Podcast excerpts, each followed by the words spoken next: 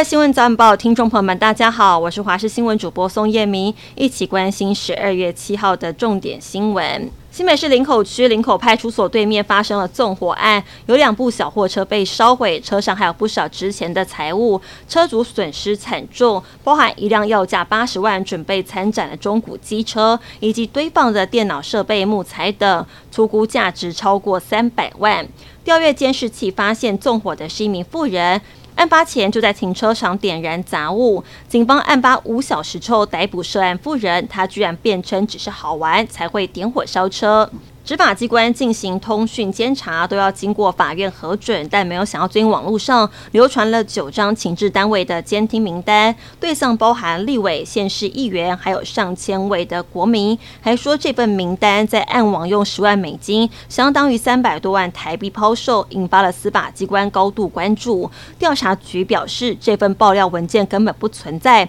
因为通讯监察只有申请机关会知道监察人的职衔跟姓名。自然就不会有同整的文件。内政部长林佑昌也说，认知作战三分真七分假，四假四真。现在是大选期间，任何讯息大家都应该要审慎的思考便是。今年九月发生爆炸起火的屏东明扬科技公司，预计解雇大量员工。发生火灾当时，公司允诺支薪到年底，但受损严重的一二厂目前仍是停工阶段，什么时候复工都成了未知数。现在被踢爆，公司将辞退非自愿离职人员，还直接省略年终奖金。目前也就两百零四人遭到资遣。而听闻消息之后，有离职员工出面替公司抱不平，认为公司今年非常艰难，虽然没有领到年终，在资遣费上已经优于劳基法的薪资补偿。明阳董事长也以信件方式向员工表示，公司保持开放态度，复工之后会敞开大门欢迎大家回来。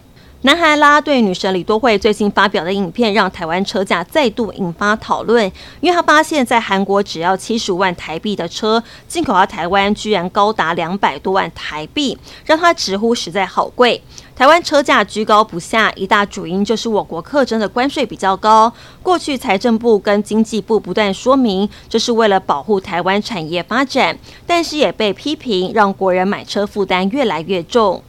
美国《时代》杂志公布二零二三年的年度风云人物，由美国流行乐坛天后泰勒斯获得。以往《时代》杂志的年度风云人物大多是政治人物或是科技界领袖，但泰勒斯不仅在流行乐界缔造傲人成绩，巡回开唱更足以牵动美国的经济发展，也让他成为九十六年来第一位单独获选的艺人。披萨二零二二报告出炉，台湾在疫情期间数学、科学、阅读表现都大幅提升，冲进了前五名，是六届以来表现最好的一次。科学这科平均成绩有五百四十七分，在八十一个国家当中排名第三。但学生不止成绩好，数学焦虑也不小。高中数学老师就分析，家长的期望、自主时间该怎么安排，都可能是学生焦虑的来源。